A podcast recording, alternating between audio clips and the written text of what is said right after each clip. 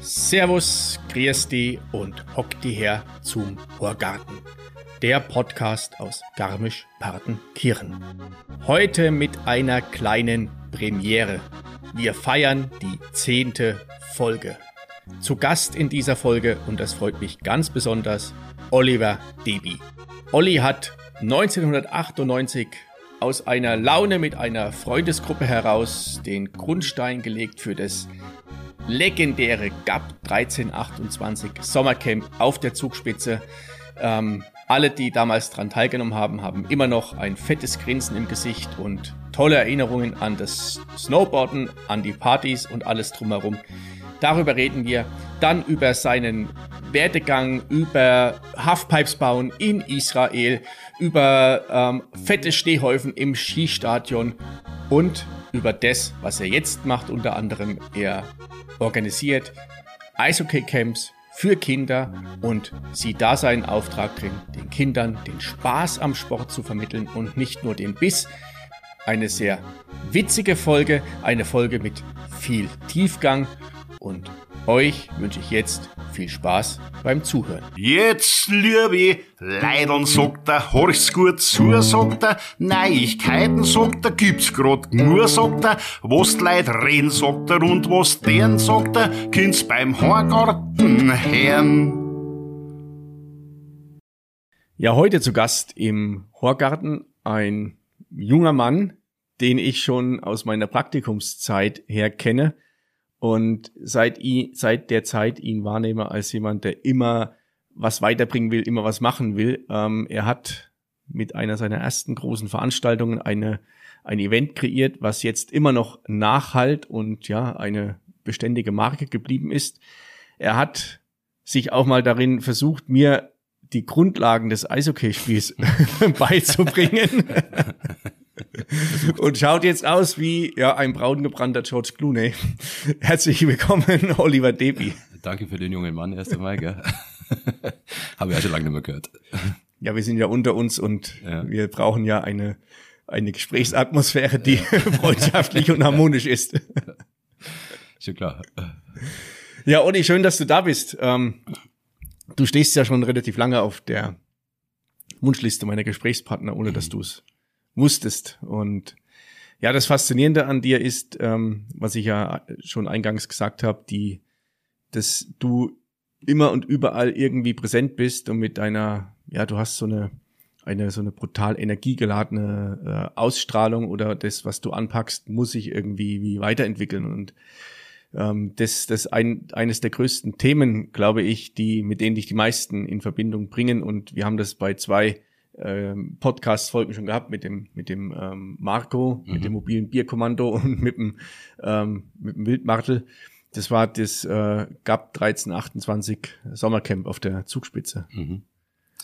Ja, das war ähm, eigentlich äh, ja, erst einmal Spaß für uns. Gell? Ähm, wir haben, das war eigentlich nie geplant, dass das in, in so eine Richtung geht. Ähm, wir haben das, das war eine Gruppe von Freunden, die gerne Snowboard fahren sind und äh, dann kam die erste Halfpipe nach Garmisch und dann haben wir eigentlich uns überlegt, der Saison ist eigentlich viel zu früh vorbei und haben dann damals den, den Huber Peter, der das war der Betriebsleiter auf der Zugspitze, mal darauf anlassen, ob wir nicht äh, einfach die Wochenenden danach noch ein bisschen in der Pipe fahren könnten und wir könnten ja Tickets verkaufen und so weiter.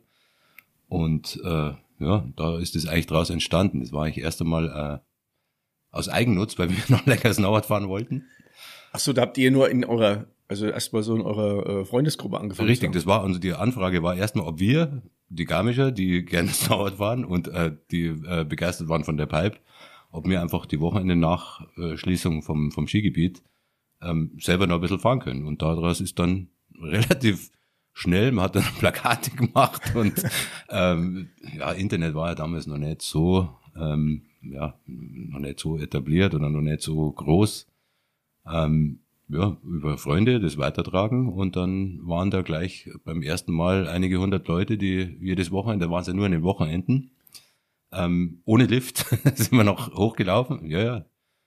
Wow. Da war kein Lift, da war nur die Pipe offen am Blatt und wir sind einfach äh, hochgelaufen und Pipe gefahren, sechs Wochenenden. Also die, die Zugspitze hat ja den, ist ja das einzige deutsche Gletscherskigebiet mhm. und das war im Grunde die Möglichkeit auch, dass ihr das dann nach der Saison, die hört am 1. Mai, glaube ich, auch, genau. oder hat aufgehört. Genau. Und ihr habt das dann die Wochenenden bis in den Juni reingemacht. Genau, in Juni rein. Ähm, und nicht nur der einzigste Gletscher, es war auch die einzigste Pipe in Deutschland. Also zu der ah, okay. Zeit gab es ja auch keine Halfpipes. Das war, ähm, ja, sag ich mal, ein Glücksfall, dass das zusammengetroffen ist und äh, der Huberpeter da so reagiert hat und gesagt hat, ja, versuchen wir mal, machen wir mal. Ähm, das war spitze. Und daraus hat sich das dann ergeben. Und wir haben dann einfach weitergemacht. Am Anfang war das wirklich aus reinem Eigennutz. wir wollten einfach nur Snowboard fahren. Ähm, und dann hat sich es einfach weiterentwickelt und ist von Jahr zu Jahr eigentlich äh, größer und äh, ja, auch professioneller geworden. Ne? Ich meine, am Anfang waren das wirklich, wir haben ja alle nicht gewusst, was wir da tun. Wir haben es einfach gemacht. und äh, das hat, glaube ich, auch viel damit zu tun, wie es mit mir weitergegangen ist, weil man hat gesehen, wenn man macht, dann passiert auch was.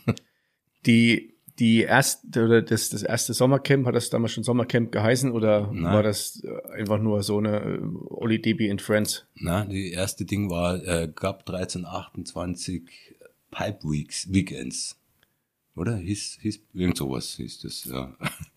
Also es hatte noch gar keinen richtigen Namen. Das war dann im Jahr drauf, haben wir dann gesagt, so, komm, jetzt lassen wir doch unter der Woche auch auf. Das hat sich doch echt ganz gut rentiert. Äh, und da wurde dann auch der Lift aufgesperrt und der Park dazu gebaut und das haben wir dann eigentlich über die Jahre wirklich immer weiter ausgebaut.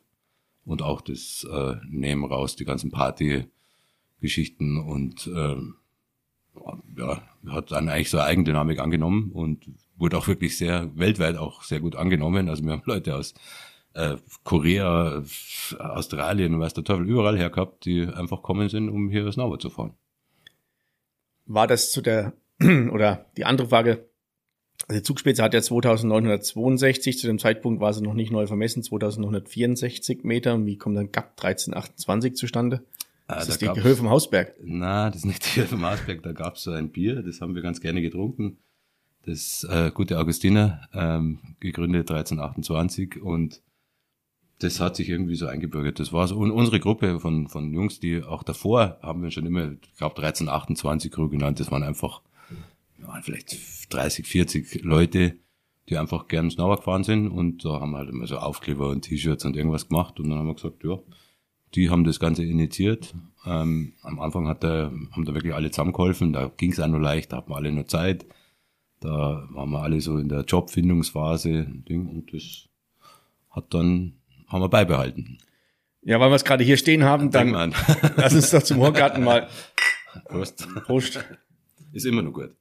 Okay, ihr sagt also, ihr habt euch dann in dieser Freundesgruppe, gab 1328 mal so euer Stammtischname, wie auch immer, ja, oder das war einfach so diese, diese also Gruppe völlig, kein Verein und gar nichts, einfach lose zusammengewürfelt und. Ja, das war schon ein fester, ja. fester Verbund von Leuten und zu der Zeit war es dann, hat man sich irgendwie so Namen gegeben. Da gab es in Innsbruck oder in Österreich die Ästhetiker, in, überall gab es so Gruppen von Leuten, die sich irgendwelche Namen kamen und haben gesagt, komm, wir haben einen Namen, 1328 passt, Garmisch passt, dann war das unser Name. Die, du hast gerade gesagt, das sind also das sind ja Leute aus aus ähm, Welt, aus der ganzen Welt ähm, zu den Sommercamps gekommen. War das damals so eine der ersten Veranstaltungen überhaupt in dem Format oder was hat dann die, so die Aufmerksamkeit oder warum sind die Leute dann mm. äh, dahin gekommen? Na, also das erste war es auf keinen Fall. Es gab davor schon das Killer Camp in Österreich und das äh, SPC Camp. Wir haben einfach ein bisschen einen anderen Ansatz verfolgt. Also die hatten alle eher so Wettkampf und äh, dann ein Contest und wir müssen die größte Chance haben und das und das und das. Und wir haben gesagt, das wollen wir gar nicht. Wir wollen eigentlich den Leuten, die das ganze Jahr unterwegs sind, auf Events, auf Veranstaltungen, einmal Zeit geben, das wieder zu genießen, einfach aus Spaß zu fahren. Ja? Und wirklich wichtig, immer wichtiger ist auch der, der Party-Aspekt geworden. Ähm, einfach die Leute, dass sie sich immer selber wieder spüren und, und ohne Druck, Wettkampfdruck, ohne irgendwas zu müssen, ähm, in einer tollen Atmosphäre auf der Zugspitze am Blatt, das war äh, perfekt. Wir haben einen Whirlpool oben stehen gehabt, wir haben einen Grill da oben gehabt. es war, das ganze Blatt war ein Funpark, äh, am Schluss zwei Pipes oben stehen gehabt, äh, Superpipe oben stehen gehabt, also es war Skate-Rampe immer oben stehen, alles mögliche haben wir gehabt. Ähm, das war der perfekte Spielplatz und ähm, hat den Leuten einfach auch wieder Energie gegeben, einfach mal wieder zu verstehen, warum machen sie es überhaupt. Eine Skate-Rampe. Also ja, eine, eine Skate konnte, ach, war alles mögliche. Eine, also eine Halfpipe, wo du mit dem Skateboard dann fahren konntest. Ja. Auf, auf der Zugspitze ja, oben. Ja. Wahnsinn. Ja. Wie habt ihr die in Einzelteilen hochgebracht? Ja, ja, klar, die sind hochgeflogen? Immer, die sind immer einzeln. Also die kommen einfach äh, auf den Zug und dann hochgefahren worden, oben wieder aufgebaut. Ja, und das war ja dann am Ende, waren das sechs Wochen, oder? Sechs Wochen. Ja. Sechs Wochen und dieser, ja, aus dieser anfänglichen Geschichte, wir machen das mal sechs Wochenenden, dann sechs Wochen draus zu ja. machen mit ähm, ja jeden Tag Programm oben am Berg, Programm im Tal. Das ist ja dann ja. Ähm, aus so einer Hobbygeschichte dann schon ja so in Richtung Fulltime-Job. Ja, das war dir, definitiv oder? ein Fulltime-Job. Also das ähm, hat sich nie angefühlt wie ein Job, weil wir haben eigentlich alle das gemacht, was wir machen wollten. Das habe ich eigentlich auch dann mein ganzes Leben weiter äh, so weiter verfolgt, weil der Ansatz war ganz gut. Das einzig Schade ist, man verliert immer so ein bisschen sein, wenn man aus seinem Hobby einen Beruf macht, geht das Hobby meistens flöten. Also das ist eigentlich der einzigste Minus an der ganzen Geschichte. Jetzt die, die Hobbys, also das eine Hobby ist Snowboarden mhm. von dir, obwohl ich dich ja im Grunde auch aufgrund deiner jetzigen Tätigkeit viel mehr mit, ähm, mit, mit dem Hobby Eishockey in Verbindung bringe. Ja. Mit, mit welchem bist du groß geworden oder was hast oder was hast du hast du irgendwas in der Form mal professioneller betrieben? Also war das alles so im Spaßbereich? Groß geworden definitiv im Eishockey. Also ich habe mit vier Jahren zum Eishockey spielen angefangen und habe dann, boah, weiß gar nicht, mal bis 16 gespielt, dann habe ich mal ein Jahr aufgehört gehabt und dann habe ich nochmal gespielt bis 18 oder so. Äh, und dann habe ich Snowboardfahren entdeckt und das war natürlich dann wesentlich leichter. Gell? Beim Eishockey musste man natürlich funktionieren und äh, hatte da seine feste Aufgabe und feste Zeiten und eine Mannschaft und was der Teil davon. Und beim Snowboarden zu der Zeit, das war genial, weil da gab es keine festen Zeiten. Da gab es schönes Wetter, schlechtes Wetter, dass man Snowboard fahren kann, wenn man Snowboard fahren gehen wollte und kein Druck dabei. Das war halt, ähm, glaube ich, so der Moment, wo ich gemerkt habe, hey, das ist auch schön. Und dann ist es halt in die Richtung Snowboard gegangen. Ich habe das beides so, so halb professionell gemacht, also so richtig professionell war auch nie mein Anspruch. Also das Spaß hat's machen sollen und das war bei beiden gegeben. Ich glaube, der Spaß, so wie ich das in, also ich habe das zu meiner, ich glaube, zu meiner Praktikumszeit habe ich das mal an zwei oder drei Veranstaltungen miterlebt im Rahmen des, des Sommercamps. Zwei oder drei ist bei Weitem untertrieben. also da haben wir schon in der Vorbesprechung festgestellt, da sind wir uns nicht mhm. ganz einig über die, mhm. über die Anzahl. Ähm, jetzt bin ich allerdings bei weitem nicht der, der Maßstab, sondern es gibt ja ganz, ganz viele und ich kriege das ja auch mit, wenn ich hier mhm. im, im Ort unterwegs bin oder von Arbeitskollegen und Freunden, die diese Partys damals waren ja absolut legendär und ich glaube, auch du kriegst ja davon immer noch relativ viel mit oder triffst immer wieder auf Leute, die sagen, ey, das war ja absolut geil, was damals abgelaufen ist. Ja, also, logisch. Also, man, das äh, ist, ist ja klar. Ich meine, in einem, in einem kleinen Ort wie Garmisch ja, hast du natürlich nie diese Ansammlung an Leuten, die so frei, sag ich mal, sind oder die genau einfach einen guten Tag gehabt haben auf dem Berg.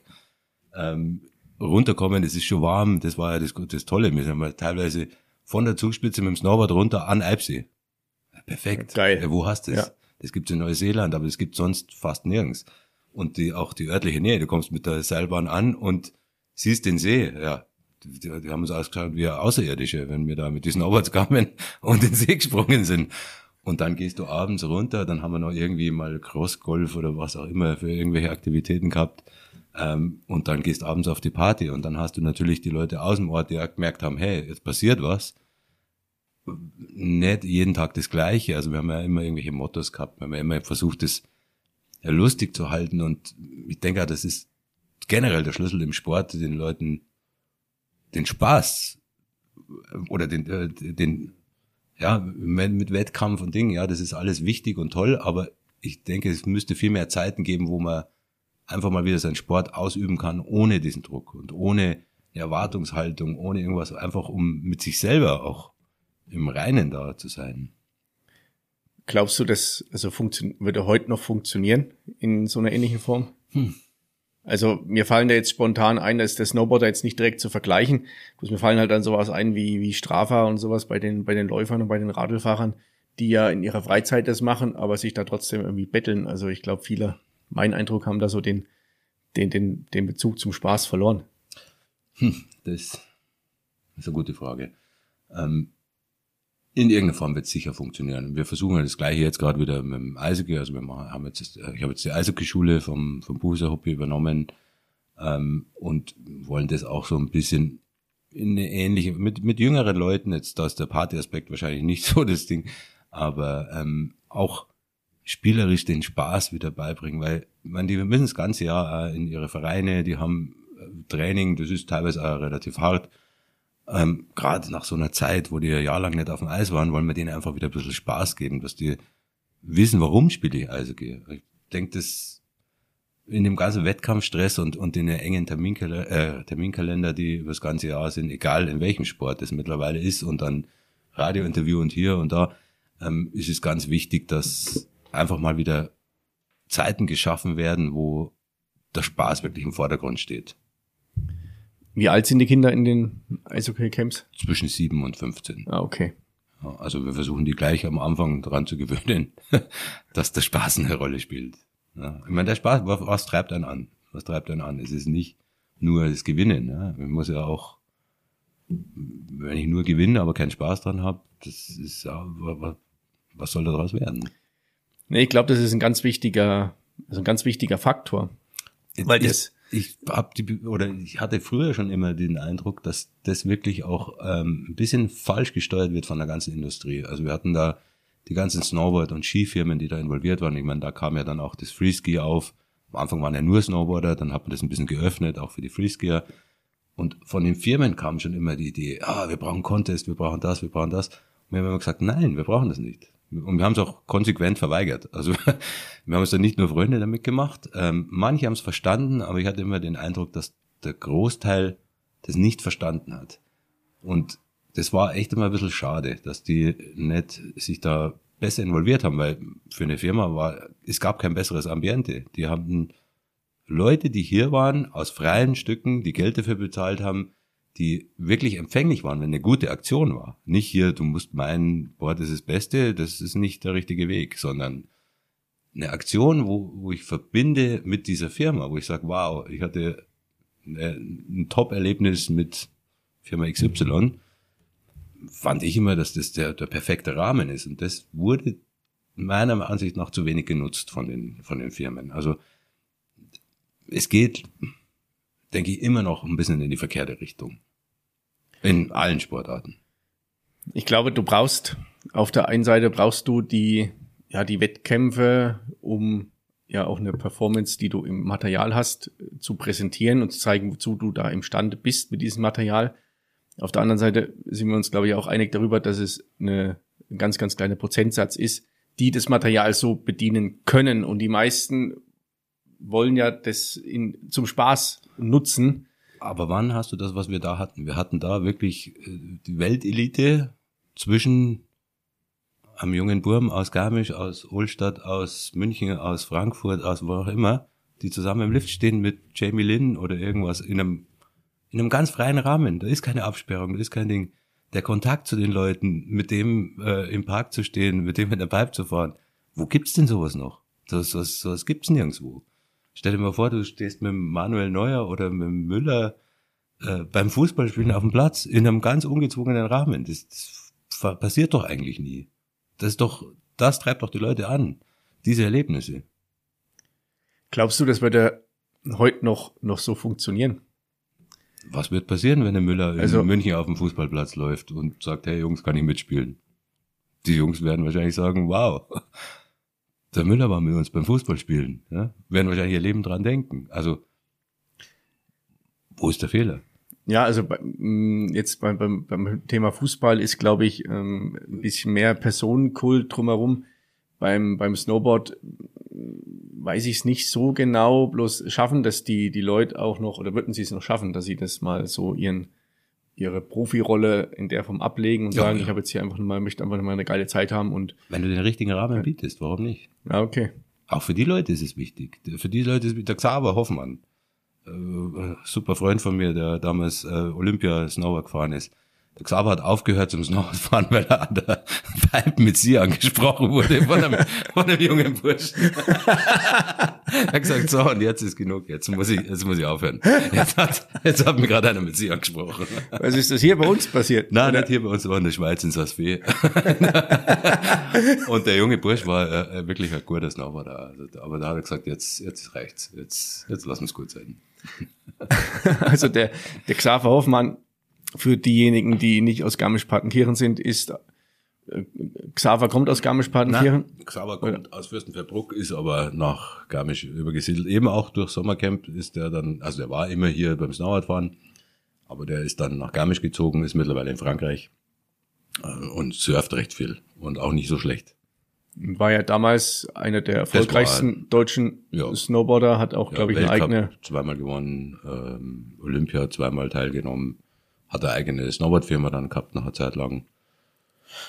Ist auf jeden Fall Halfpipe, denke ich, immer noch äh, in Deutschland sollte ein Begriff sein, wenn man sich damit befasst hat. Ja.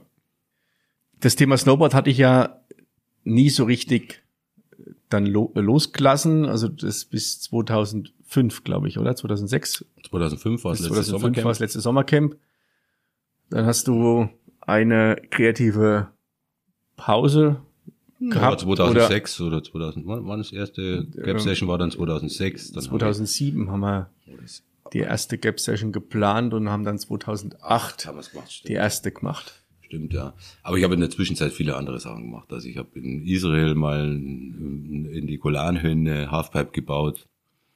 Ähm, eine super Geschichte. Haben die da, Super ein Geschichte. Skigebiet oder haben die das aus irgendwie, Weltklasse-Geschichte. Ähm, Bene Heimstedt, Pleasure Snowboard Magazin, ähm, ruft mich irgendwann an und sagt, ah, er hat da ein, sie waren in Israel und haben da so eine Geschichte gemacht und er hat da so einen Typen, ähm, ein Araber, alter, alter Typ, ähm, der hat da Pistenraupe gefahren, armer Hund, der hat nix und äh, der würde so gern lernen, wie man so Schanzen baut. Ähm, er wird den Flug zahlen, ob ich mich um die Unterkunft kümmern kann und der wird dann hier mitarbeiten beim Sommercamp. Ich gesagt, kein Problem, können wir machen, ja. Ähm, der kommt. ähm, Dienstag haben wir ähm, an der Hornschlittenhütte so Spanferkel gemacht und Bier getrunken und dann sitzen wir abends da und dann sage ich, Tubul hieß der, sage ich, Tubul, äh, wie schaut's bei dir aus, so Essen, Trinken? Und er sagt, oh, das Schweintel schaut gut aus, ja, hat er gern. Und so ich so, okay, ja, und trinken, ja, Bier. Und ich so, hm, komisch, da stimmt irgendwas nicht. dann habe ich mir Bier und Spanferkel gegeben und dann sage ich irgendwann, der Tubal, jetzt müssen wir reden. Bist du Moslem? Du darfst doch gar nicht da Schwein und Bier und so. Und dann sagt er, nein, er ist kein Moslem. Er ist, er ist Jude, aber kein Gläubiger. Ihm ist das wurscht. Er ist Mensch. Er mag mit dem ganzen Ding nichts zu tun haben. Er hat genug da drüben. Das ist nur Ärger. Ähm, das, er ist Mensch. Ähm, ist das alles wurscht. Und so, ja, Berik geht uns auch so. Passt zu uns. Stark- ja. starkes Statement, er, ja. Hat gearbeitet die Woche. Und dann sagt er irgendwann am Donnerstag zu uns, Hackert, heute lädt er uns mal zum Essen ein. Das war jetzt so nett und so. Und dann so ich so, aha, gut, ja, passt. Äh, was wir gerne essen. Irgendwann hat gesagt, ja, Steak, ja, gehen wir Waffenschmiede. Teures Steak. Hacken wir da drin, essen alle mit zehn Mann. Und dann legt er die Goldene auf den Tisch und sagt, ja, zahlen. Und sagt, ja, du wohl, jetzt muss ich noch mal fragen, gell. Äh, hat er kein Geld, kannst doch du jetzt nicht zahlen und so. Und sagt er, ja, wie, er hat kein Geld. Er kehrt das Skigebiet. er kehrt das Skigebiet und er hat noch zwei Hotels. Äh, Das ist in Golanhöhen, äh, der Mount Hermann in, in Israel. Also es ist Syrien, besetztes Gebiet. Und dann haben wir gedacht, ah, jetzt, jetzt glaube ich es aber dann. Gut, dann rufe ich Bene an und sage, du Bene, du hast mir einen totalen Schmarrn verzeiht, gell? Der Tubul, der ist weder Moslem, noch ist er alt, der war äh, 48 damals, also der Bene hat mir gesagt 65. Also er war schon ein dunkler Typ, gell? aber bei weitem nicht so alt. Total netter Kerl und ihm gehört das Skigebiet, ähm, ihm gehören nur zwei Hotels und so weiter. Also er hat richtig Kohle gehabt und dann war die Woche vorbei, der fährt heim und ein paar Monate später ruft mich da an und sagt, ja, wann ich Zeit hab. Und sag um was geht's? Ja, sie wollen jetzt also Pipe haben. Hat sie das angeschaut, das hat ihm sogar gefallen. Also einen Erdbau machen, ja, im, im Sommer halt. Und Sag ich, ja, weiß nicht. Ja, er hat schon ein Ticket und alles. Äh, nächste Woche war recht. Sag ich so, ja, Moment einmal. ja, äh, langsam. So, auf jeden Fall gut, habe ich gesagt, ja, gut, mei, wann fährst du nach Israel und baust so, so, so Pipe, ja, machen wir halt. Und bei uns machst du das mit feinen Maschinen, mit so, so Backer, kleine und machst das wirklich sehr fein. Und ich komme da drüben an und hat mir dreieinhalb Wochen oder was, war geplant, weil so brauchst bei uns. Nur ist dieses äh, Skigebiet auch ein Militärstützpunkt. Und die haben so T9-Raupen, das ist so das größte an Schubraupen, was ich jemals gesehen habe, mit gezottigem Glas, wo Minen geräumt werden damit. Und da stehen drei Stück da. Und dann sagt er, okay, wie machen wir? Und dann habe ich gesagt, hier, rausgraben. Und dann war das in vier Tagen erledigt. Das war ein wirklich schweres Gerät. Also normal machst du das wesentlich ja. feiner. Also wir haben da schon fein nachgearbeitet. Ja, und dann stand ich in Israel und hat drei Wochen Zeit. Und dann bin ich mit ihm quer durch Israel gefahren, haben wir alles, da war ich noch in Jericho, in überall, in Hebron, in äh, wir waren in den Palästinensergebieten überall, weil in dem Skigebiet, das hat teilweise nur zwei, drei Wochen offen, wenn die Schnee haben. Manchmal ja, haben sie gar keinen Schnee. Ja. Haben aber in diesen drei Wochen so unfassbar viele Gäste, die da hinkommen, die gehen eine Skifahren. Die kommen, fahren mit dem Sessellift hoch und runter, schmeißen einen Schneeball und freuen sich. Ja, die kennen ja keinen Schnee. Also das war sensationell. Da war ich dann, äh, ja, wie gesagt, drei Wochen und dann hat er die ganzen Leute, die normal da arbeiten, die sind überall im Land verteilt und dann hat er mir überall herzeigen wollen und hat gesagt, ah, mein Freund aus Deutschland, da schaut's her. Und dann habe ich mir das da alles mal angeschaut. Es war extrem spannend. Das ist ja echt eine, eine lässige Geschichte. Ja. Und wenn du jetzt gerade von, von, von Erdbau sprichst, also den, den, im Prinzip die, das Gelände so herzurichten, dass du dann im, im die, die Halfpipe im Winter mit wenig Schnee. Mit weniger Schnee belegen musst. Hast du irgendwo in dem, im Erdbaubereich irgendwas gelernt vorher oder hast du dir das hm. also so angebracht? Äh, angebracht, also beigebracht? Ich, mein, ich, ich habe ja selbst nicht den Erdbau gemacht. Ich meine, aber ich weiß, wie eine Pipe ausschauen muss und habe äh, vorgegebene Maße und äh, gebe den Instruktionen an die Maschinenführer und dann ist es, ob ich das selbst mache oder ob das jemand anders macht. Ich meine, ich bin Pistenrappen gefahren und habe hm das dann aus Schnee gebaut. Und du musst im Endeffekt nur einen Koffer außenrum bauen, äh, der, wo du dann mit wenig Schnee arbeiten kannst. Also eigentlich nicht so schwierig. Ich habe da viele lustige Geschichten gehabt, auch in Türkei, in, äh, in Erzurum bei der Universiade haben wir mal den ganzen Snowboard-Geschichten gebaut und so. Das, also das verrückte Geschichten erlebt auf der ganzen Welt.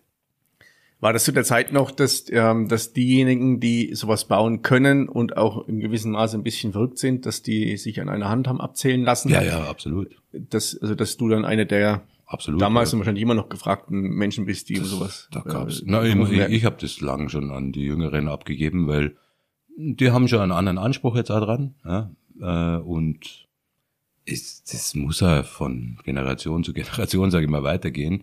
Und da sind jetzt die Jungen gefragt. Was mir immer gewundert hat, dass in Garmisch nie mehr was entstanden ist nach unserem Sommercamp. Dass niemand äh, das mal aufgegriffen hat und gesagt hat, hey, wir machen was ähnliches oder so. Also da war ich echt immer überrascht drüber. Wir waren durch damit, oder beziehungsweise unser Anspruch und der von der Zugspitzbahn, das ging dann irgendwann auseinander. Ähm, das hat lange funktioniert und dann war, wir wollten mehr machen, die wollten weniger machen und dann gab's äh, im Gletscher immer das Thema, ähm, das hat einfach dann nicht mehr passt. Wir haben uns dann einfach getrennt. Und ich bin meinen Weg weiter. Dann eigentlich auf der Repul-Seite viel unterwegs gewesen. Ähm, das war alles gut soweit. Aber dass trotzdem nichts äh, in der Art weiter entstanden ist, sei es mit Radl, mit irgendwas, also dass diese Idee keiner aufgegriffen hat, hat mich immer gewundert. Weil die Leute reden ja immer noch drüber. Also wie gesagt, ich treffe Leute überall in der Welt, die irgendwie dann jemanden kennen oder selbst einmal da waren oder so, die gesagt haben, boah, Garmisch, ja, da waren sie ja auf dem Sommercamp. So, ja, super Sache. Ja, vielleicht war das zu der, oder war das damals der, der richtige Zeitpunkt von dir, das, das durchzuführen oder auch in der, mit der Leichtigkeit das zu machen und äh, ähm, die, wir haben uns ja vorhin schon mal drüber unterhalten, dass die Verantwortung beziehungsweise das, was alles mittlerweile dran hängt, an so einer Veranstaltung in der Größe auch mehr Verantwortung, mehr Kosten, mehr Aufwand ist, dass sich wenige trauen, das zu machen. Und das du, Rück, du, du brauchst den Rückhalt von allen Beteiligten. Nur du alleine, weil du eine geile Idee hast, das wird immer schwieriger.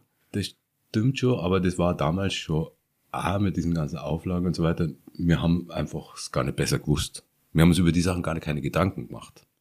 Wir haben es gemacht und haben dann, waren dann vor der Konsequenz gestanden, okay, jetzt musst hier nochmal nachbessern und so weiter. Ähm, ich glaube, das ist auch der Schlüssel, gerade für Junge, wenn sie was anfangen, sie müssen es machen. Wenn ich mir alles überlege, was passieren kann und was ich äh, alles perfekt beieinander haben muss, eine Veranstaltung funktioniert relativ schnell. Die letzten 20 Prozent perfekt zu machen, ist meines Erachtens echt der falsche Weg, weil die 20 Prozent merkt eigentlich am Schluss keiner und die killt meistens das Projekt. Also ich glaube, man muss sich einfach nur trauen und es machen. Und natürlich war ich das nicht allein, die das damals gemacht haben. Wir haben, wie gesagt, das war unsere ganze Gruppe an Leuten. Natürlich hat sich das dann über die Jahre so ein bisschen separiert und dann wurde das, wie gesagt, auch ein Job und nicht mehr nur Spaß, weil ging dann immer, du musstest ja dann auch eben diese Sachen alle erfüllen. Ähm, das liegt in der Natur der Sache, ja, dass sich das dann ein, bisschen trennt und äh, der eine geht nach München zum Studieren, der andere nach Frankfurt zum Studieren. Ja, natürlich, der ist dann mehr da, auf den kannst du nicht mehr zählen. Aber ähm, klar, die Zugspitzbahn hat uns da toll unterstützt. Äh, oder beziehungsweise unterstützt. Wir, wir haben sie eigentlich für die gemacht dann. Ne? Also das war ja eine Sache, wo wir beide was von hatten. Ne? Mhm. Ja, aber das ist dann, ähm, ja, das ist für dich dann aus Spaß dann zum, zum Job wurde, hat ja dann ein Stück weit auch, das heißt den Weg geebnet, aber dich ja dann in die, in andere Bereiche mit, mit reingebracht. Du hast jetzt gerade ähm, den österreichischen Browserhersteller ja. erwähnt, mit dem mhm. oder mit dessen Unterstützung oder mhm. die Idee von dir und er dann umgesetzt oder mit umgesetzt mhm. die, die Gap Session. Mhm. Ja, das war ja im Skistadion, da ja. das war dann eine Sache, der, bei der ich mit dann schon im Spiel mhm. sein äh, durfte oder war. Nicht mehr als Praktikant. Nicht mehr als Praktikant, ja. ja. Da haben wir 40.000 Kubikmeter Schnee, glaube ich, im Skistadion der, produziert der, und Moment, der war nicht produziert, der war im Ort gelegen. Ach, das war der. Die Idee war, da war auch der Winter, wo so viel Schnee überall ja. lag und keiner mehr wusste, wohin mit dem Schnee. Und dann haben wir gesagt, komm, lass uns was mit dem Schnee anfangen. Das war ja der, der Ding. Wir haben äh, damals der David Benedikt, auch ein sehr guter deutscher Snowboarder und der Christoph Weber und ich, wir hatten da irgendwann mal angefangen zu spinnen und haben dann mal bei Repull angefragt und haben gesagt, hey, Leute, es liegt so viel Schnee überall. Lassen Sie irgendwas damit anfangen. Also wir, wir müssen irgendwas machen. Ja? Also ihr müsst jetzt dabei sein oder wir können es gar nicht machen, aber es wäre schön, wenn ihr dabei wärt. Und dann haben die gesagt, ja, warum eigentlich nicht? Und dann haben wir euch angesprochen und dann äh, hat es auch soweit funktioniert. War die größte jemals aus Schnee gebaute Schanze zu der Zeit. Also das war, um mal alle ins Bild zu holen, die die Schanze war im Grunde waren, waren ein, ein Kicker, eine Landung, der Anlauf. Zwei Landungen. Zwei Landungen, stimmt. Zwei Landungen. Seitlich und gerade. Zwei Landungen gab's. Der war Anlauf. damals echt schon eine heiße Sache. Der Anlauf war über den, äh, über den Aufsprunghügel über von den der Auslauf, Schanze, der, Auslauf. Der Skisprungschanze. Dann ging es diesen massiven Kicker hoch. Genau. Dann war dieses Gap, wie lang war das? Waren das 10? Boah, das lang nicht. Nein, 20 also 30, Meter? Ja. 30 Meter. 30, gute 30 Meter, ja. Also wir schauen mal oder ich schaue mal, dass ich noch Bilder finde, dass wir die mit ich habe noch mal, Bilder genug. Dass wir die noch mit ähm, in die Instagram äh, Stories mit reinbringen. Das war echt ein massives Bauwerk. Mhm. Standst wie in so einer Häuserschlucht, wenn du zwischen diesen und Teilen standest. Die Top-Elite im Snowboarden zu der Zeit. Also da war wirklich alles, was so wirklich richtig stark war. Ja? Also ich glaube, dass wenige Sessions, also es war eine Session, es war kein Contest. Es war ja die Idee, leider, leider sind wir ein bisschen von der Idee oder mussten wir ein bisschen von der Idee abkommen, ähm, die Idee war grundsätzlich mal, wir haben einen Haufen Schnee, wir haben ein Skistadion, wir haben Pistenraupen und wir haben die Top-Elite im Snowboarden da und schau mal, was wir daraus machen. So, und dann kam natürlich, Red Bull hat gesagt, ah, wir brauchen so ein bisschen eine Richtung und dann wurde das, die Zeit knapp, weil es war eine ziemlicher Schnellschuss. Also ich glaube, wir haben im Januar angefangen und im März war das dann. Und dann wurde es einer so warm. Nee, das war, das war das zweite Jahr. Mhm. Ähm, also das war die Grundidee und da mussten wir uns ein bisschen davon verabschieden, weil dann hieß es, ja, wir brauchen Publikum. Wir wollten es eigentlich unter Ausschluss vom Publikum machen, eigentlich nur ein Filmprojekt draus machen, wo man sagen kann, hey, was ist eigentlich, was passiert, wenn, wenn das zusammenkommt, was kann man draus machen, was, was passiert? Ähm, und war auch toll. Der David hat da als erster ein 1260 Kork gesprungen, hat noch niemand auf der Welt jemals gemacht davor. Ähm, das war schon war eine sportliche Aktion. Erklär mal diesen Sprung für diejenigen, die nicht im, im ähm, Snowboard und Freestyle und Skate-Business unterwegs sind. 1260 Grad gedreht, Kork über Kopf. Also das war wirklich ein, ja, hat man davor noch nie gesehen. Also das ist, das war wirklich ordentlich. Und das hat auch lang gedauert, bis das danach wieder, äh, hat sicher ein, zwei Jahre gedauert danach, bis das dann wirklich mal in einem Contest gesprungen wurde. Also das ist schon. Also war, war die Gap Session die Grundlage für ein. Naja, die Weiterentwicklung findet sowieso Ja, statt, immer. ob die hier oder da stattfindet. Aber in diesem Rahmen war es halt dann schon cool, dass sowas passiert ist. Ja. Und es ging ja dann auch um die Airtime, die war uns jetzt erstmal gar nicht so wichtig. Ähm, und zwar, also Airtime kam dann auch äh, über Red Bull so ein bisschen dazu, weil die wollen natürlich dann auch ein Ergebnis draus sehen ja, und das kommunizieren. Ähm, wir wollten eigentlich bisschen was anderes. Es war trotzdem toll, dass wir es machen konnten, dass wir die Möglichkeit gekriegt haben, eben in der Kombination mit euch und mit äh, Red Bull, dass wir überhaupt die Mittel zur Verfügung hatten, dass wir sowas überhaupt ähm, durchführen können. Ne? War schon toll.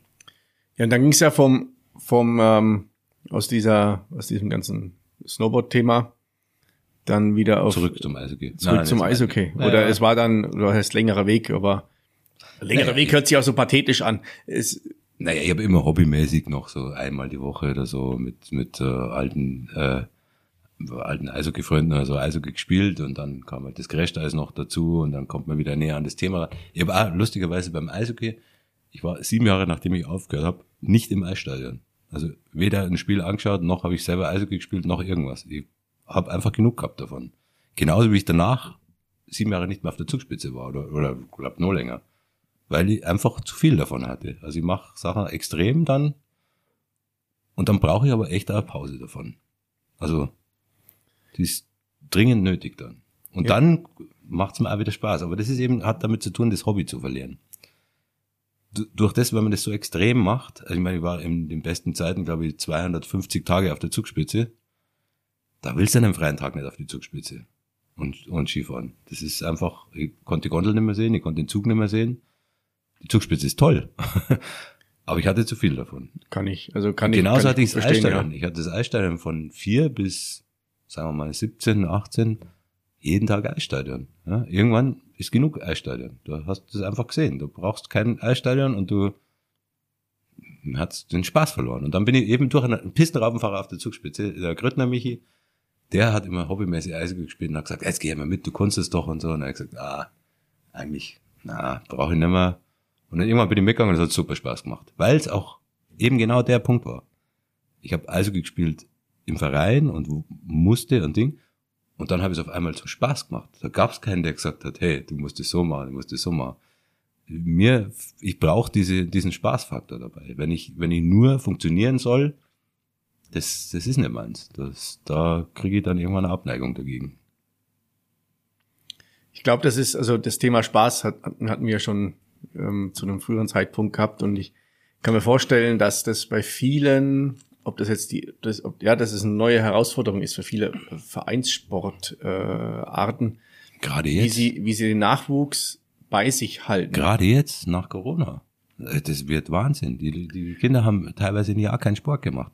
Wenn die jetzt wieder voll unter Druck gesetzt werden, die haben jetzt Jahr nichts gemacht, haben vielleicht ein bisschen zugelegt, äh, dann scheißt sie der Trainer nur zusammen und dann sagen die, pff, ist ja ja ohne Sport gegangen. Brauche ich jetzt auch nicht mehr. Das wird eine richtige Herausforderung. Die Leute jetzt, jetzt ist wichtig, den, den Spaß wieder zurückzuholen und den, der, der, der Spaß motiviert die Kinder. Also ich habe ja immer meinen mein Sport auch mal mit, mit Spaß gemacht, egal was ich gemacht habe. Und ähm, hab, hatte zum Glück, äh, meine Eltern waren da nie so verbissen, dass sie mich dann in irgendeine Hm. Position oder Schublade geschoben haben, von wegen, ich müsste da jetzt schauen, dass Mhm. dein Kind äh, sportlich erfolgreich wird. Auch die Trainer, die ich gehabt habe, da war schon ein gewisser Anspruch da, ähm, allerdings nicht so massiv, dass, dass also dieser, dieser Leistungsdruck so da war. Und ich, wenn ich das so hier und da mal beobachte, was sicherlich nicht repräsentativ ist, wenn ich das so höre, wie da in Vereinen schon Druck aufgebaut wird, dass die Kinder, wie sie im Training zu sein haben oder wie sie möglicherweise Ausbildungen verschieben sollen, weil sie könnten ja jetzt im Sport irgendwas machen. Das nimmt, glaube ich, den, den Spaß, das nimmt die Freude und das macht, macht, ähm, macht Manche die Kinder und die. Vereine letzten Endes auch kaputt. Manche können es, aber nicht alle kommen damit klar. das ist es. Ich glaube, äh, der, der, der Weg oder das, um ans Ziel zu gelangen, ist immer der, was treibt einen an? Natürlich, wenn ich äh, in der Früh aufstehe und, und sage, boah, ich habe jetzt richtig Bock auf den Berg zu gehen, dann gehe ich da einfach hoch. Ja, wenn ich weiß, ich muss jetzt da in einer gewissen Zeit und schnell und, und am besten den, den ärgsten Weg da hochgehen, äh, schaut die Sache anders aus. Also ich glaube, der, der, das, was einen antreibt, es muss eine Befriedigung oder einen Spaß geben. Und äh, manche können das wohl, die können sich dem, dem Ziel unterordnen und andere brauchen einfach diesen, dieses Erfolgserlebnis für sich selbst und diese, diese Ausschüttung von Endorphinen und was auch immer es ist. Ähm, ich ich glaube, der Schlüssel ist das. Und der Spaß kommt gerade in so einer Zeit wie jetzt. Wie, wie geht's den Kindern? Ja, kaum Schule, ähm, ihren Sport nicht ausüben dürfen, äh, für alles zurückgesteckt. Jetzt muss ich ran, jetzt muss den Kindern Spaß geben. Die, die müssen bei der Stange bleiben und das funktioniert gerade bei kleinen Kindern nur über Spaß. Das, das, ähm, das, das Coole ist ja über, dass du diese, deine, deine Einstellung zu dem, ich möchte auch, was ich mache, soll Spaß machen und wenn ich mich jetzt in, in deinem Fall mit dem, mit dem Eishockey-Camp hast du 100 Kinder, glaube ich. Ja, ein bisschen mehr, 120 sowas. 120 Kinder, eine Woche zu einem mhm. Eishockey-Camp da, dass du ihnen dabei das vermitteln kannst. Also einerseits Spaß und gleichzeitig auch dabei Natürlich. was lernen, wieder aufs Eis zu gehen und mit ähm, Spaß lernen ist der Schlüssel. Also natürlich sollen wir was lernen und, und natürlich ist dann ein Hintergrund. Ähm, die, die machen ihre Übungen ganz normal. Nur ich muss einfach diese Spaßelemente mit einbinden, dass die die Kinder einfach da rausgehen mit einem Lachen und nicht einfach, ich bin fertig und äh, ja, ich habe toll was gelernt, aber Spaß hat's nicht gemacht. Das hat in der Schule nicht funktioniert. Ich habe den Anspruch an mich selber auch. Ich kann auch nichts machen, wo ich keinen Spaß dabei habe. Ich muss einen Job machen. Ich habe nie einen normalen Job gemacht. Also ich habe äh, Halfpipes gebaut, ich bin mit dem Tourbus durch die Gegend gefahren, ich habe äh, Tourmanagement für Bands gemacht, ich habe äh, Crashteis organisiert, also ein Eishockey äh, oder ein, ein wie, wie, wie erklärt man den Crash das? Ein, äh, ein Crossrennen für Eishockeyspieler auf der ganzen Welt. Ich habe äh, ja solche Geschichten gemacht. Ich habe nie das Gefühl gehabt, ich gehe in die Arbeit. Also ähm, ich brauche auch den Spaß. Ich, ich könnte keinen Job machen, wo ich jeden Tag hinlaufe, einfach nur um den Job zu machen. Hm. Das würde ich nicht aushalten. Stehst du dann als als ähm, als, als Trainer mit auf dem Eis bei den, bei den Eishockey-Camps oder hast du da ein Team um dich rum, was die Technikschichten macht oder diese Trainerausbildung hat und du bist dann so der, der ich sag's mal etwas flapsig, der Spaßonkel? Der Spaßonkel und der Organisator. Ich schaue einfach, dass die richtigen Sachen zusammenkommen. Also ich, ich habe äh, nicht den Anspruch, mich, äh, mich als Trainer darzustellen. Ich bin kein Trainer. Ähm, aber ich versuche äh, den Trainern auch diesen Aspekt mit reinzugeben, dass sie sagen, hier, also wir wollen es so ein bisschen mischen, wir wollen so ein bisschen eine Turnierform mit einbauen. Also vor, bis jetzt war das, diese, diese Eishockey-Schule immer nur reines Training und wir wollen jetzt halt die Kinder so ein bisschen spielerisch auch dabei bringen, beim Eishockey-Spielen, was macht Spaß spielen. War jetzt nicht der Fokus und wir wollen jetzt halt einfach so die letzte halbe Stunde von jedem, von jeder Einheit die Kinder spielen lassen und einfach ähm, so, so ein bisschen ein Gefühl dafür entwickeln, dass sie, dass das wichtig ist und dass sie, ähm, warum sie es machen es nutzt nichts, wenn man die nur plagt. Gerade nach so einer Zeit. Die waren alle kaum, fast ein Jahr nicht auf dem Eis. Also ich, ich habe definitiv ein gutes Team. Also auch heute hat mich der Buchwieser Madel, ähm, äh, sehr guter Eishockeyspieler aus Garmisch, der jetzt noch in Berlin und in Frankfurt gespielt hat. Ähm, der ist jetzt noch mit dabei. Ähm, Joachim Markus, Holzer Madel. Also wir haben da sehr gutes äh, ehemalige Eishockeyspieler, die alle auch Trainer sind. Der Buchwieser Basser werden wir wahrscheinlich noch dabei haben. Der war bis vor kurzem Trainer in Peiting.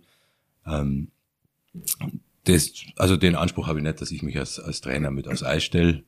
Ähm, das kann ich für so eine Gaudi-Mannschaft machen, aber nicht, nicht für äh, Leute, die im Verein spielen. Aber ich, ich möchte so ein bisschen den Gedanken von unserem Sommercamp da mit reinbringen und den, den Spaß einfach ein bisschen mit dazu packen.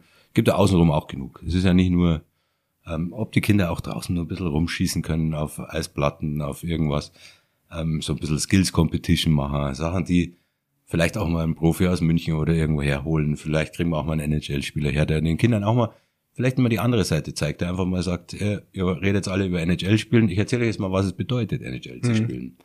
denke auch der, der Aspekt gehört dann gehört da dazu, den Kindern auch mal wirklich eine realistische ähm, Idee davon zu geben, weil ob das alles so ist, wie sie sich das vorstellen, da passieren halt auch Sachen, dass man heute in Chicago spielt und abends einen Anruf kriegt und am nächsten Tag in Pittsburgh. Äh, Dominika Huhn, der, dem ist ja. genau das passiert. Und dann von Pittsburgh geht's dann weiter und dann ist er in Buffalo für drei Monate und im nächsten Jahr in Edmonton und nächstes Jahr irgendwo. Also man ist da schon auch eine Ware. Ja? Und auch das, finde ich, sollten die Kinder frühzeitig lernen.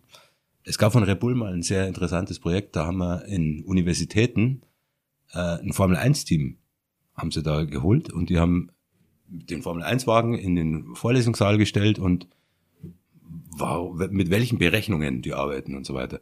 Und da war ich dabei und haben mir gedacht, was für ein Blödsinn. Das gehört in die Grundschule. Den Kindern erklärt, warum, wenn ich sowas machen will. Rennauto finde ich cool, versteht jeder Junge. Warum nicht die da hinstellen und sagen, du brauchst Mathe. Um das zu tun, brauchst du Mathe. Ich kann meiner Tochter auch nicht erklären, warum braucht sie Mathe. Ja? Aber da ja. war's, das war bildlich, das war anschaulich, das habe ich verstanden, das war cool.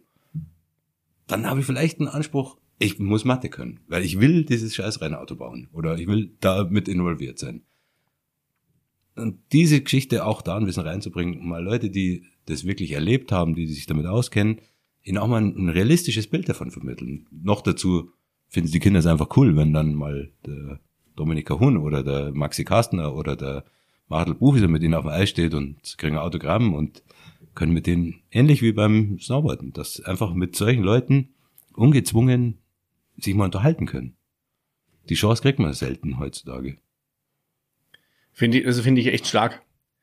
Zum einen, weil das eine gewisse Spaßkomponente ist. ist äh, sie, sie, kennen, sie, sie, kennen die ihre Stars mhm. aus, aus dem Fernseher oder verfolgen sie bei, bei Instagram oder wo auch immer. Mhm.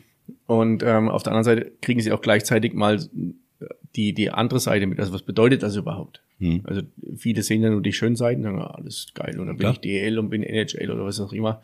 Bloß was der Preis dafür ist, das ist, glaube ich, ganz gut auch. Richtig. Ähm, frühzeitig auch das aufzuzeigen. Um dann vielleicht auch dann eine Entscheidung zu treffen, okay. Das ist der Weg. Will ich vielleicht gar nicht, ich will meinen Spaß weiterhaben und mit Aber meinen Jungs ähm, in Peiting oder in Frankfurt oder in Augsburg weiterhin mein Eishockey spielen. Ich, ich, ich finde es immer, also für mich selbst, wenn ich wenn mich heute jemand fragen würde, was würdest du gerne machen? Also wenn ich jetzt nochmal neu starten müsste und müsste jetzt meinen Beruf wählen, ich wüsste es nicht. Und ich frage mich immer, wie sollen das die Kinder wissen? Die kommen mit 16, 17, 18 aus der Schule. Woher sollen die es wissen? Es wird ihnen noch nie vermittelt. Nie wird in der Schule mal das behandelt, also ernsthaft behandelt. Und dann mal gezeigt, was braucht's dazu, wie, wie schaut das aus, warum wird das nicht gelernt?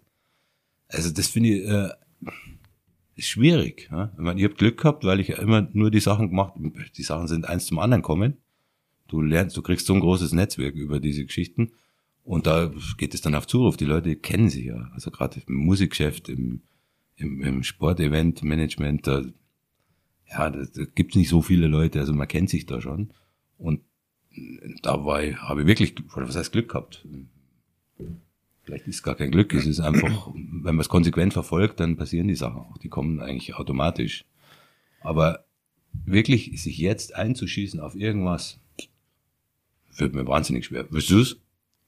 Also mir, mir kommen gerade einige Gedanken. Also der erste Gedanke ist jetzt, uns über das Schulsystem Na, äh, zu, zu auszulassen, ist da ist für mich zu dünnes Eis und äh, ist auch die falsche Plattform. Will ich gar nicht ähm, machen. Ich wollte nur die ähm, den Gedanken dafür öffnen, warum, warum wir sowas reinbringen wollen. Oder warum, mein Gedanke ist, solche Sachen würde ich gerne da mit einspielen lassen, weil es einfach zu wenig passiert in der, in der heutigen Welt.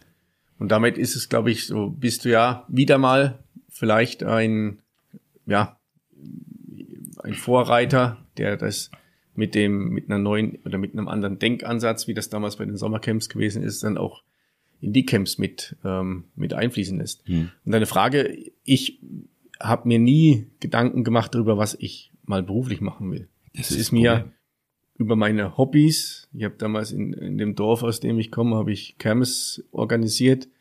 Ähm, und das hat sich dann irgendwie, das fand ich cool, ist mir leicht von der Hand gegangen. Ich habe da Spaß dabei gehabt und damit hat sich das dann weiter so entwickelt und ist mir dann im Grunde zugefallen. Mhm. Also nicht wirklich zugefallen, weil ich habe ja immer irgendwas dafür gemacht. Aber das ist bei mir genauso. Und das, das meine ich ja. Die mit, mit 18 Jahren und mit 16 Jahren, mit 20, ich habe mit, mit 20 Jahren noch nicht mal gewusst, was ich mal machen will. Eben, ich wüsste heute noch nicht. Und ich denke, das ist ein Riesenproblem. Und das irgendwie den Kindern so ein bisschen auf eine, in, einer, in, einer, in einem Umfeld, wo sie sich wohlfühlen, das ist echt der Schlüssel, denke ich. Dass, dass sie sich wohlfühlen müssen, indem dass sie das ausüben, ihren Sport ausüben, den sie einfach cool finden, wo sie Bock drauf haben. In dem Umfeld sowas reinzubringen, denke ich, ist wäre clever. Also in, in allen Bereichen im Leben, da so ein bisschen ihre Gedanken zu öffnen und ihnen zeigen, warum brauchst du Mathe äh, für, für alle möglichen Sachen.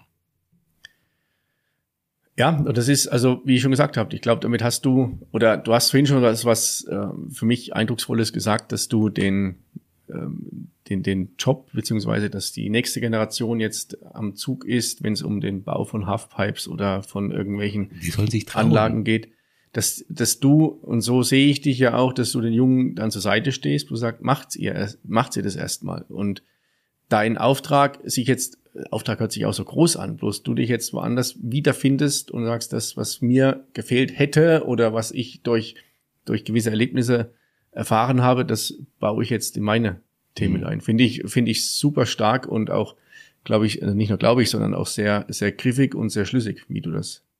Ich so, habe mit großer so Genugtuung gesehen, wie dieser ähm, Radlpark entstanden ist vor der Schule. Sensationell.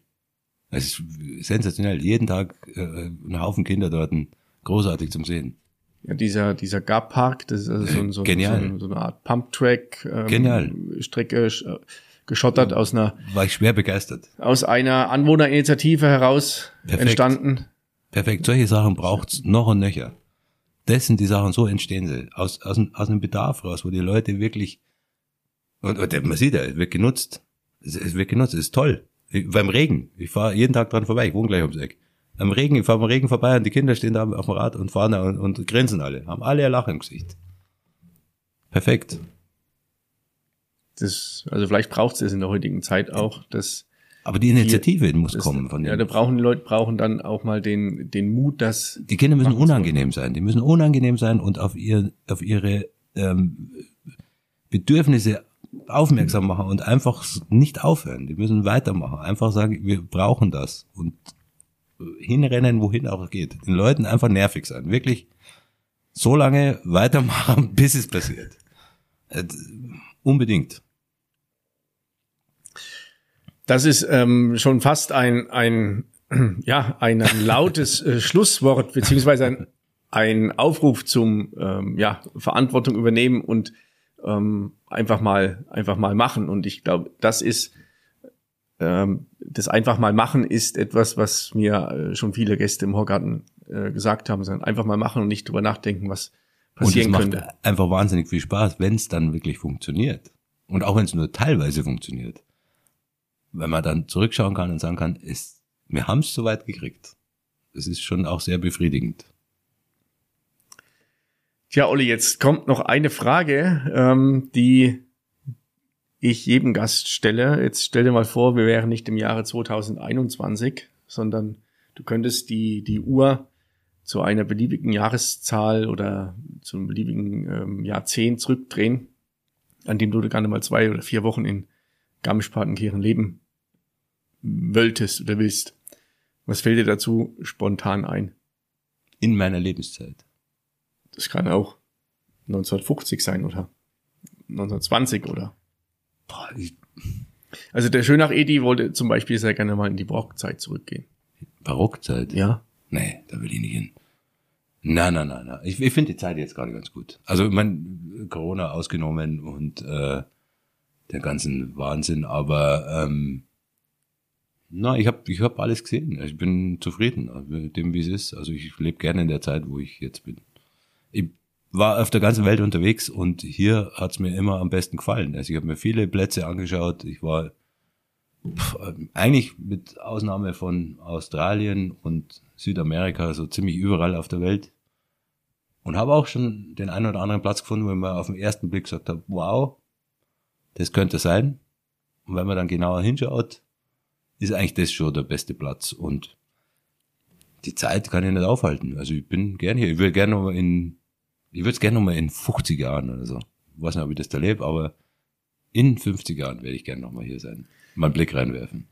da lassen wir uns einfach mal so einbalsamieren und irgendwie konservieren und dann in 50 ja. Jahren geht, geht der, der, der Kasten auf und wir steigen raus. Also das würde mich viel mehr interessieren, wie der Zeit zurück, weil zurück kann ich mir alles nachschauen. Also ich finde die Zeit jetzt schon nicht so schlecht. Es passiert schon immer was. Es gibt so ein schönes Sprichwort, äh, das Leben wird vorwärts gelebt und rückwärts verstanden. Richtig. Und das passt da ja, ja. ganz gut dazu. Ja, Olli, Mann, es war ein sehr, sehr cooles Gespräch mit dir. Gerne. Ja. Ähm, hat, viel, hat ein paar viele neue Facetten von dir mal gezeigt oder was du, wie du dich äh, verstehst, welche Rolle du einnimmst, hört sich jetzt auch so ein bisschen äh, tragend an, aber dass viele Ideen äh, und nicht nur hier Party, Party und Feiern, dass das schon ein Grundbestandteil war, bloß dass auch da eine Entwicklung stattfindet und auch dann irgendwann, ähm, ja, du jetzt so, das beeindruckt mich echt mit dem, was du so, wie du das verstanden hast und was du den Kids weitergeben willst. Also das finde ich, äh, ja, kann mich nur wiederholen, sehr beeindruckend und wünsche da alles, alles Gute für und hoffe, dass das erfolgreich läuft. Dankeschön. Das werden wir hinkriegen. Mai war das erschöner Horgartenheit. Ja, wunderbar. Ich hoffe, es hat euch gefallen. Wenn ja, dann sagt es allen weiter. Ähm, abonniert uns bei Spotify, bei Apple und verpasst damit dann keine neue Folge vom Horgarten. Und wenn ihr in Garmisch-Partenkirchen seid, dann schnallt euch einfach mal die Schlittschuhe an, geht ins Eisstadion und schaut mal, wie sich das so anfühlt. Viert euch. Servus.